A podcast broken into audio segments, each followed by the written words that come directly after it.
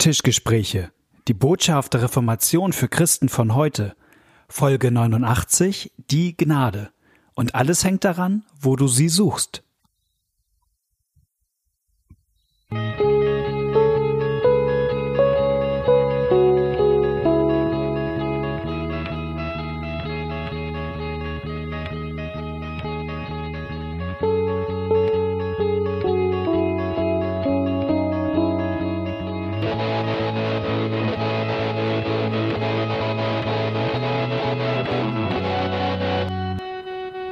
Herzlich willkommen bei einer neuen Folge von den Tischgesprächen. Mein Name ist Malte Detje und ich rede heute wieder mit Knut Nippe. Wir beide sind Pastoren der Nordkirche und reden heute über Video miteinander. Grüß dich, Knut. Moin, Malte. Immer noch sind wir in einer Serie, in dem wir uns ein 500 Jahre altes Buch anschauen von Philipp Melanchthon, dem Wittenberger Reformator. Und er hat ein Buch geschrieben, das nennt sich die Lozi Communis. Das feiert dieses Jahr 500-jähriges Jubiläum und in dem erklärt er, was evangelische Christen glauben. Er erklärt das anhand einiger wichtiger Begriffe und wir hatten schon einige davon. Wir haben über die Kräfte des Menschen gesprochen, wir haben über Gesetz und Sünde und über das Evangelium gesprochen und heute haben wir auch einen weiteren großen Begriff vor uns, nämlich die Gnade. Aber heute haben wir auch etwas Besonderes vor, was macht diese Folge besonders, Knut? Ja, der vorliegende Text ähm, in dem Buch ist nämlich so kurz wie noch nie. Mhm. Ähm, während das im, in der Vergangenheit immer doch ein paar Seiten waren, ist dieser Text ähm, sehr kurz. Er ist nicht der kürzeste von allen. Der Text über die Liebe ist noch kürzer. Ähm, aber es, er ist doch viel, viel kürzer als alle anderen. Ähm, und er ist kurz vorm Bergfest. Also das nächste Kapitel ist genau das mittlere Kapitel von allen. Ähm, und das ist dann das längste. Aber um vor diesem langen Kapitel nochmal Luft zu schöpfen, ähm, gibt es heute ein ganz kurzes Kapitel. Ich nehme an, das meintest du, oder? Ja, ja, das, das meinte ich. Und deshalb haben wir uns gesagt, wir gehen auch mal etwas anders ran heute. Wir machen nicht den Holzschnitt, den wir in den letzten Folgen gemacht haben, sondern wir wollen das im wortwörtlichen Sinne heute einmal mit euch gemeinsam lesen. Das finde ich ganz schön. Also wir verlangsamen mal etwas und lesen äh, einzelne Abschnitte. Und ähm, ich weiß nicht, wie es dir geht, Knut. Ähm, ich habe damit immer eigentlich sehr gute Erfahrungen gemacht, gerade in, in, in, in Lektüreübungen gemeinsam mit anderen zusammen nicht die großen Berge zu lesen, sondern kurze Texte. Ich weiß nicht, wie es dir damit ging. Genau, bei so kurzen Texten bietet es sich an, sie gemeinsam zu lesen, so ähnlich wie man das bei einer Bibelarbeit auch macht. Ähm, laut zu lesen, weil man es dann besser im Ohr hat. Ähm, genau, bei längeren Texten geht das natürlich sehr schlecht, aber bei so kurzen bietet es sich an. Sehr schön. Dann wollen wir gleich einmal starten. Ich, ich lese mal eins bis drei, ne? Das mhm. ist, glaube ich. Okay. Wie das Gesetz die Erkenntnis der Sünde ist, so ist das Evangelium die Verheißung der Gnade und Gerechtigkeit. Weil folglich, nämlich als Evangelium, das Wort Gnade und Gerechtigkeit genannt wurde, sind hier die Formeln Gnade und Rechtfertigung an die Stelle zu setzen. Denn so kann der Sinn des Evangeliums vollständiger erfasst werden. Hier mag sich aber einer mit Recht über die scholastischen Theologen beklagen, die das hochheilige Wort Gnade so abscheulich missbraucht haben, wenn sie es für eine Qualität ausgeben, die sich in den Herzen der Heiligen befindet. In plumpster Form die Thomisten, die die Gnade als Qualität in die Natur der Seele und Glaube, Hoffnung und Liebe in die Seelenvermögen hineinverlagert haben. Und wie altweiberartig und wie närrisch liegen sie sich hier noch dazu über den Seelenkräften in den Haaren. Aber die gottlosen Menschen sollen sich dabei nur recht schmutzig machen und sie sollen bestraft werden für die Verachtung des Evangeliums für ihre Possen. Du aber, mein Leser, bitte darum, dass der Geist Gottes sein Evangelium unseren Herzen offenbaren möge. Denn das Evangelium ist das Wort des Geistes, das nur durch den Geist gelehrt werden kann, wo, wie Jesaja sagt, alle sind von Gott gelehrt. Das ist Jesaja 54, 13 und auch Johannes 6, 45. Vielen Dank.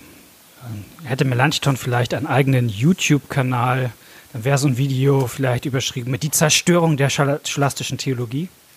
Ja. ähm, genau, also er regt sich ja am Anfang erstmal auf. Ne? Er sagt, Thema heute ist das Thema Gnade. Wir kommen her von Gesetz und Evangelium. Jetzt ist es an der Zeit, was über Gnade zu sagen. Und er regt sich auf. Er regt sich über ja. sogenannte scholastische Theologen auf. Und ich habe den Eindruck, vielleicht wissen nicht alle, die uns hier gerade zuhören, was eigentlich scholastische Theologen sind. Was ist denn Scholastik? Kannst du dazu mal ein, zwei Sätze sagen?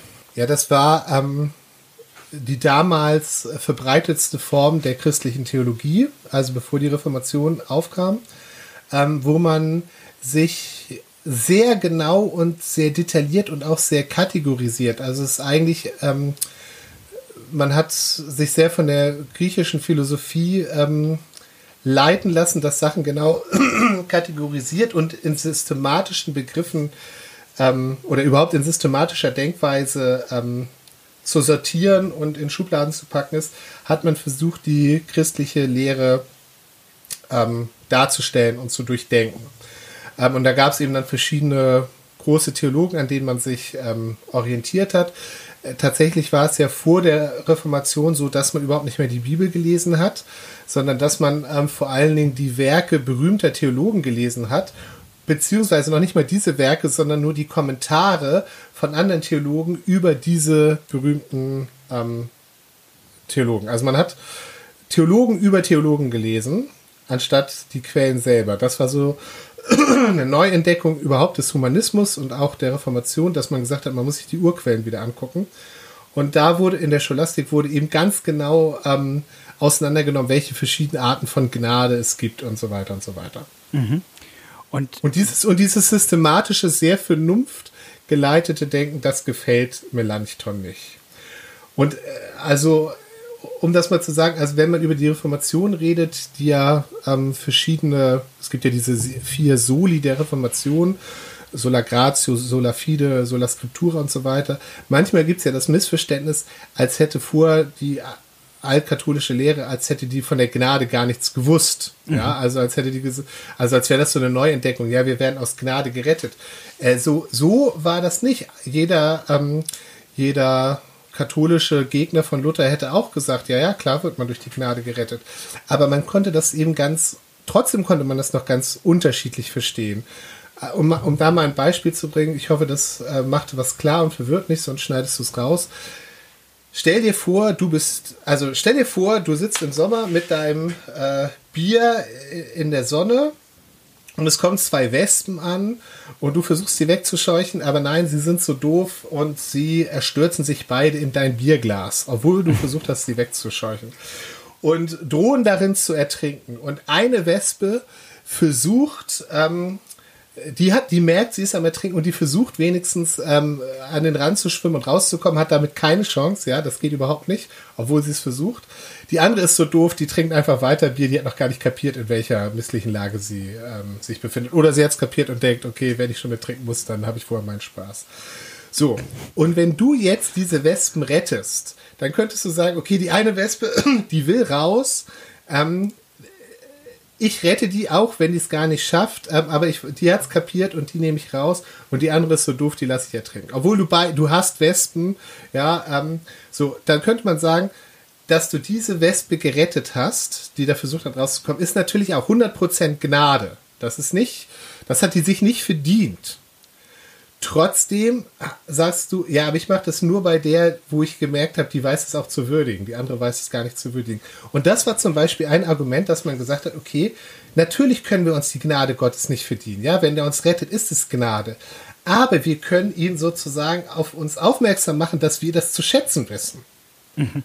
Ja, also es ist schon ein Unterschied äh, Gott gegenüber, ob ich einfach vor mich hin sündige und stumpf bin oder ob ich versuche durch Buße und Reue und so weiter äh, zu zeigen, ja, ich weiß, das ist auch nicht so gut oder ich bete ganz viel und bitte Gott um seine Gnade. Also nicht, und damit kommt dann doch irgendwie rein, dass ich irgendwas tun kann.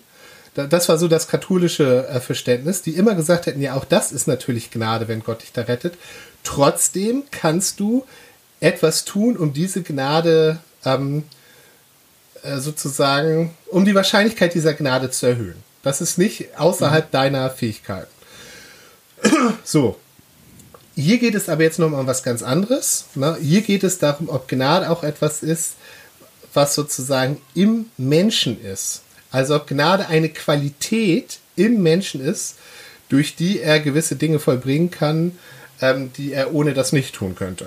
Mhm. Und das hat, das hat, das haben die eben gesagt. Ein, ein Teil der Scholastiker, da gab es auch verschiedene Schulen, hat das gesagt, dass Gnade eine Qualität im menschlichen Herzen ist.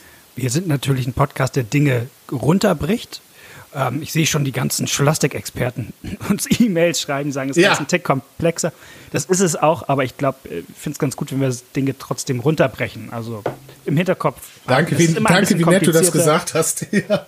Nein, aber es ist ja so, ich auch, auch das ist nämlich ja. jetzt auch eine, eine Vorrede zu dem, was ich jetzt sage. Auch das ist noch runtergebrochen. Weil, weil, genau, das Verständnis von Gnade damals ja auch war, ich gehe als Mensch, ich nehme teil am sakramentalen System, also ich gehe zu den sieben Sakramenten. Und dadurch, dass ich zum Abendmahl gehe, zur Beichte, ähm, kriege ich Gnade. Und zwar Gnade kommt ja. in mich rein. Muss wie so, ein, wie so eine Medizin, die ich aufnehme, und dann ist die Gnade jetzt in mir drin. Und dann fängt die Gnade in mir an zu arbeiten. Und dann macht die Gnade. Herr, deine Gnade, sie fällt auf mein Leben, so wie der Regen im Frühling fällt. Kennst du das noch? Da, ja, das kenne ich noch. Ich bin alt genug. Ja, okay. ja, genau. Und, ähm, und, und, diese Gnade, die ich sozusagen durch die Sakramente bekomme, die verändert mich nun Schritt um Schritt. Ich werde ein besserer Mensch. Und ähm, nun guckt Gott auf mich und sagt, ja, er verbringt, also er wird wirklich besser und ähm, nimmt mich deshalb auch mit an. So, und dann bin ich natürlich gerettet ganz aus Gnade, weil Gott mich gnädigerweise zu einem besseren Menschen gemacht hat, der dann wiederum fähig war, seine Gebote zu halten. Das heißt, ich kann auch sagen, oh, wie toll ist die Gnade Gottes, die mich gerettet hat, weil sie mich zu einem, Klammer auf, zu einem besseren Menschen gemacht hat, der nun die Gebote erfüllen kann. Also ganz so zugespitzt war es im Mittelalter nicht, aber das war schon die Stoßrichtung und die Tendenz. Und das ist etwas, was Melanchthon aufregt und sagt, nee, Gnade ist nicht erstmal ja. etwas, was uns besser macht. So, bei Gnade geht es erstmal um was ganz anderes und das, ähm, ja, das vielleicht können wir gleich mal weiterlesen, weil darum. Ja, das darfst du mal vorlesen, weil du ja. dich darüber so freust. Ich lese mal den nächsten Abschnitt vor. In den Schriften des Neuen Testaments wird das Wort Gnade in der Regel für das hebräische Chen gebraucht, das die Septuaginta-Übersetzer mit Charis, Charis übersetzen, wie zum Beispiel Exodus 33, du hast Gnade vor mir gefunden und so weiter und anderswo. Es hat aber eindeutig den Sinn des lateinischen favor, also Gunst. Hätten doch die Übersetzer das Wort Gunst dem Wort Gnade vorgezogen denn die Sophisten hätten dann keine Gelegenheit gehabt, über diesen Hauptbegriff so ungereimt zu faseln. Daher, wie die Grammatiker sagen, der Julius sei dem Curio gewogen, wenn sie zum Ausdruck bringen wollen, die Gunst sei in Julius, mit der er den Curio in Liebe umarmt, so bedeutet Gnade in der Heiligen Schrift Gunst, und die Gnade oder Gunst ist in Gott, mit der er die Heiligen in Liebe umarmt. Hinweg mit diesen aristotelischen Hirngespinsten der Qualitäten. Denn die Gnade ist ganz exakt beschrieben nichts anderes als Gottes Zuneigung zu uns oder der Wille Gottes, der sich unser erbarmt. Das Wort Gnade bezeichnet folglich keine Qualität in uns, sondern vielmehr Gottes Willen selbst oder die Zuneigung Gottes zu uns. Soweit Philipp Melanchthon. Genau. Warum findest du das so gut? weil Melanchthon die Hauptsache hier herausarbeitet. Und ich weiß, wir werden das gleich auch noch ein bisschen Fragezeichen hier und da daran setzen, mhm. aber ich finde, seine Hauptbeobachtung ist super. Ich, ich nehme mal diesen einen Satz von Rod Rosenblatt, den ich so gut finde. Im Christentum geht es vor allem um etwas, was in Gottes Herzen ist und nicht was in unseren Herzen ist. Ja. Und das ist, glaube ich, die Hauptpointe, äh, ja, auch im Unterschied von Gesetz und Evangelium. Es geht das ist sehr vereinfacht, aber es geht im Christentum in erster Linie um etwas, was Gott für uns tut, wie es in Gottes Herzen aussieht und weniger um etwas, was wir tun und wie es in unserem Herzen aussieht. Und, und diese Hauptpointe des christlichen Glaubens, die, die macht, die arbeitet Philipp Melanchthon an dem Begriff Gnade jetzt einmal heraus. Ja. Und das finde ich eine ja. super Stärke, auch wenn er ein bisschen unscharf wird, und das werden wir gleich äh, noch besprechen, aber das finde ich erstmal eine super Stärke. Er sagt, Gnade, Gnade ist Das Wort Gunst ist im Deutschen jetzt auch schon ein bisschen veraltet. Aber Gnade ist, wie ich dich anschaue, dass ich dich gern habe. Also Gnade ist etwas in Gottes Herzen, das, das er uns gern hat. Und das finde ich schon richtig stark, weil es hilft, dass wir nicht auf uns gucken in erster Linie, wenn es um Gnade ja. geht, also, sondern auf Gott gucken und wie Gott mich anschaut. Und das finde ich richtig super. So, jetzt habe ich es einmal stark gemacht. Vielleicht willst du es nochmal mit mir stark machen, bevor du gleich das Fragezeichen. Ein ganz klassisches Beispiel wäre jetzt äh, der Engel, der zu Maria kommt ne, ähm, und sagt, sei gegrüßt, du Begnadete. Und sie erschrickt und denkt, äh, äh, äh, was ist hier los? Und er sagt, der Engel sagt, fürchte dich nicht, Maria, du hast Gnade bei Gott gefunden. Mhm. Du, Gott hat dich gern. Ja? ja, Gott hat dich gern. Und das ist, das ist so total cool. Das ist das, was Melanchthon ähm, ja so stark macht, dass ich finde, dass ihm da vielleicht sogar manche Sachen ein bisschen hinten runterfallen. Klammer auf einmal. Lukas 1, wo diese Stelle steht, ist einer der großen Streitpunkte tatsächlich zwischen, sag ich mal, Evangelischen und Katholiken, wie man das übersetzt. Denn diese, diese Sichtweise, ne, du hast Gnade vor Gott gefunden, ist genau das, was versucht, die Evangelischen versuchen, von dem, was Melanchthon hier erkannt hat, stark zu machen. Was passiert da eigentlich? Ja. Maria ist, also er, er, es ist ein Zuspruch zu Maria, dass sie Gnade gefunden hat bei Gott. Es ist sozusagen nicht eine Qualität in ihr, dass sie voll Gnade ist. Genau, das ist die, das ist sozusagen die, die, die konkurrierende Alternative, dass man sagt, nein, nein, Gott hat genau geguckt, wen sucht man sich aus und er hat sich die ausgesucht, bei der schon am meisten Gnade vorhanden war. Genau. Aber das ist, und ich würde sagen ganz richtig, nicht die Pointe in Lukas 1. Ja. Sondern Maria hat, also hat Gnade gefunden, weil etwas in Gottes Herzen drin ist. Weil Gott sie ja. liebevoll ansieht. So. Und deswegen muss sie nicht erschrecken. Ja. Nicht, nicht, weil sozusagen sie erschrickt und der Engel sagt, nein, nein, hab keine Angst. Guck doch auf dein Herz, wie viel Gnade da ist, ja. Genau. Maria, du bist doch so voller Gnade, brauchst doch nicht erschrecken jetzt hier. Ja, ich, ich, finde das, ich finde das sehr gut, weil immer diese, ich glaube, dass der Blick aufs eigene Herz ähm, sein, sein, äh, seine Berechtigung im Christentum hat, äh, wenn wir erschrecken sollen und merken, dass unser Herz äh, nicht so toll ist, damit wir dann auf Christus gucken und äh, auf Christus unsere Hoffnung setzen und unsere Freude an ihm haben. Die Freude am Herrn ist unsere Stärke, aber nicht, indem ich auf mein Herz gucke und sehe, ah, da ist seit meinem, seit meiner Bekehrung ist da schon so viel passiert. Wahnsinn, ich bin auf einem guten Weg und sofort fange ich nämlich an, mich auf mich zu verlassen, mich mit anderen zu vergleichen, äh, arrogant zu werden und so weiter und so weiter. Und, und mir was vorzumachen. Nun, lieber Knut, hast du ein Fragezeichen? Wenn er sagt, Melanchthon sagt ja, man soll Gnade als Gunst übersetzen, als etwas, was in Gott drin ist. Nicht als eine Qualität im Menschen. Wo kommt dein Fragezeichen jetzt her? Mein Frage, also weil seine Begründung ist, äh, in, so ist es in der Bibel.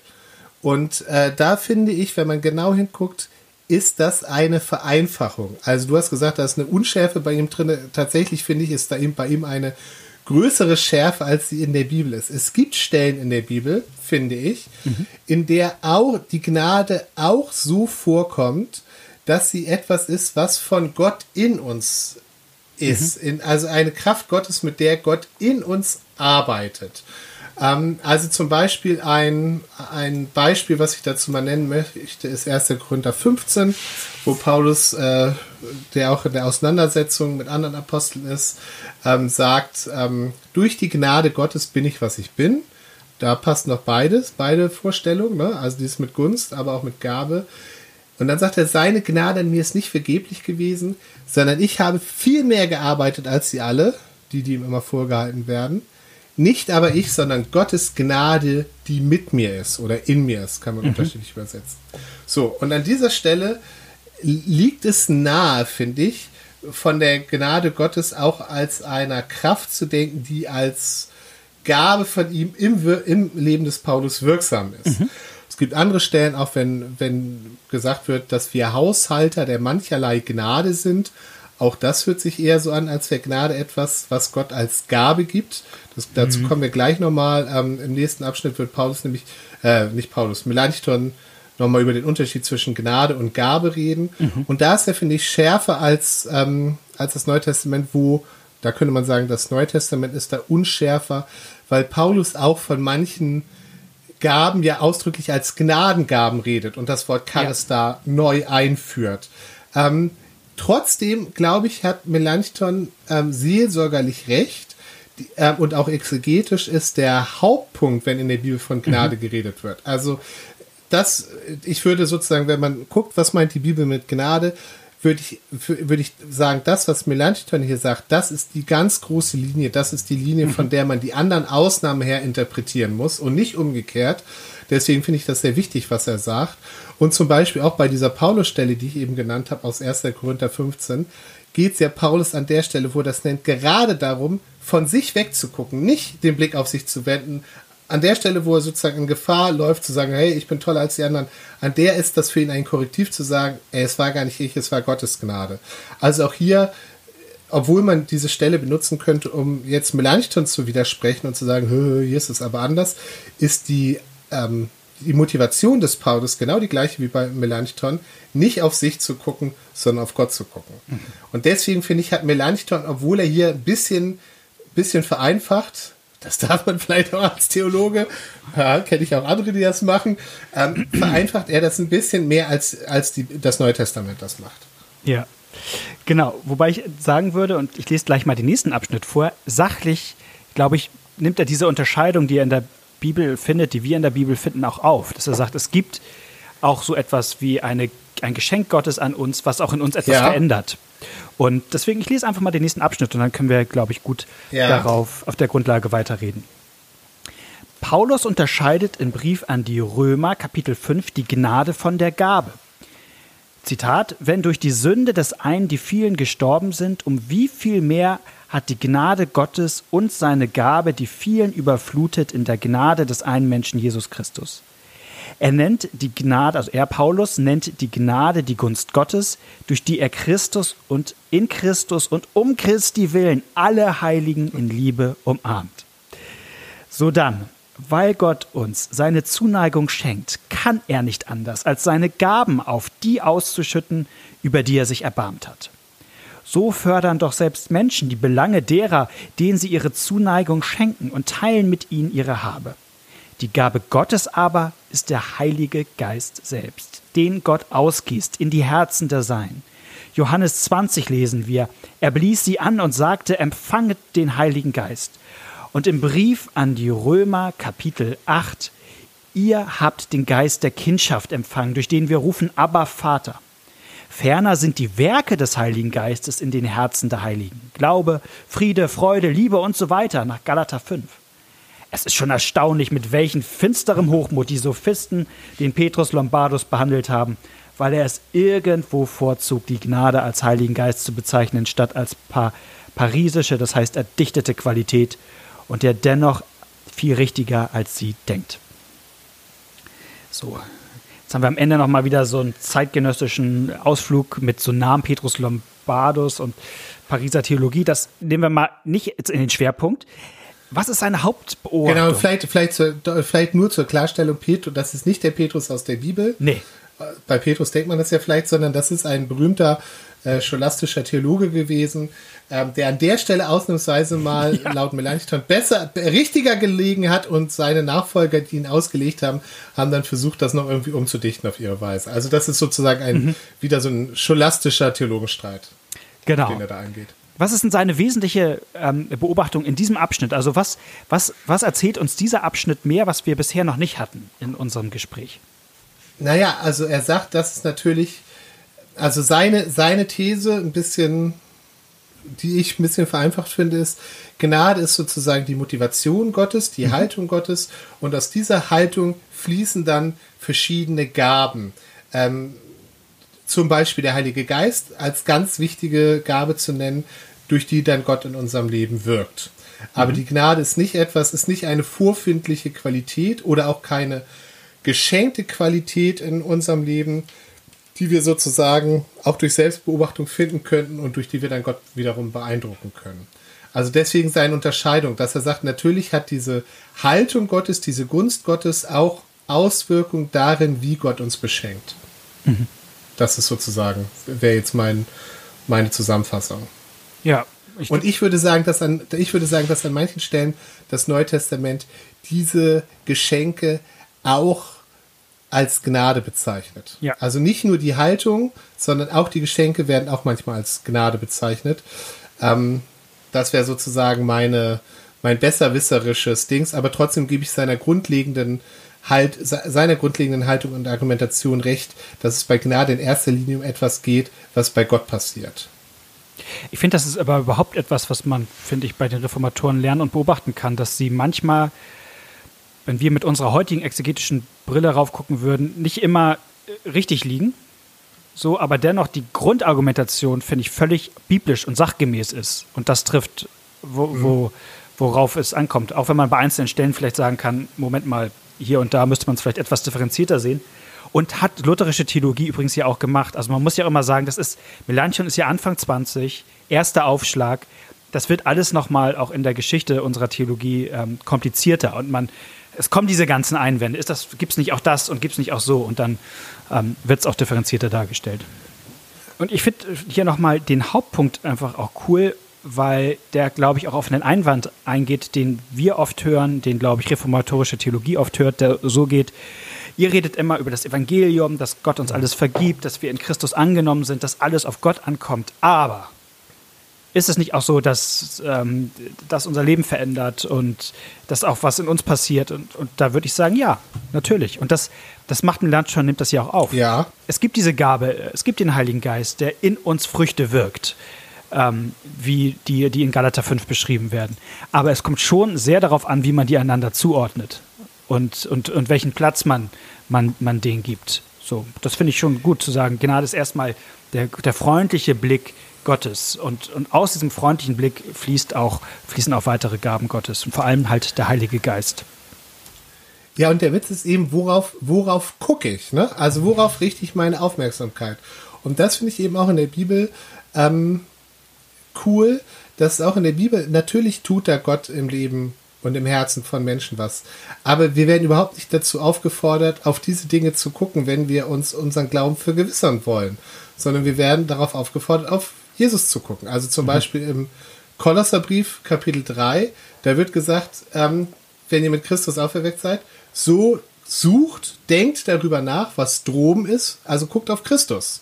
Ja, immer auf Jesus zu gucken, das ist der Punkt, wo ich Orientierung herkriege, das ist der Punkt, wo ich sehe, wie ich vor Gott stehe und eben nicht im Blick aufs eigene Leben. Also für mich ist da so eine äh, klassische, schöne Geschichte, ist der, der Petrus auf dem See, ähm, der, also das ist eine stürmische Nacht, Jesus kommt auf den See gewandelt, äh, sie denken, es ist ein Gespenst und dann sagt Petrus das Interessante, wenn du es bist, dann sag mir, ich soll zu dir kommen. Das ist auch eine geile Logik, die ich bis heute nicht verstanden habe.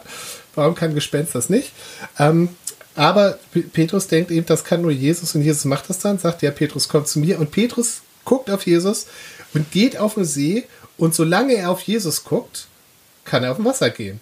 Und dann fängt er an zu realisieren, was er da macht und guckt auf sich und ich kann auf dem Wasser wandeln und sofort fängt er an zu sinken. Mhm. Der Blick auf ihn selbst bringt ihn zum Sinken.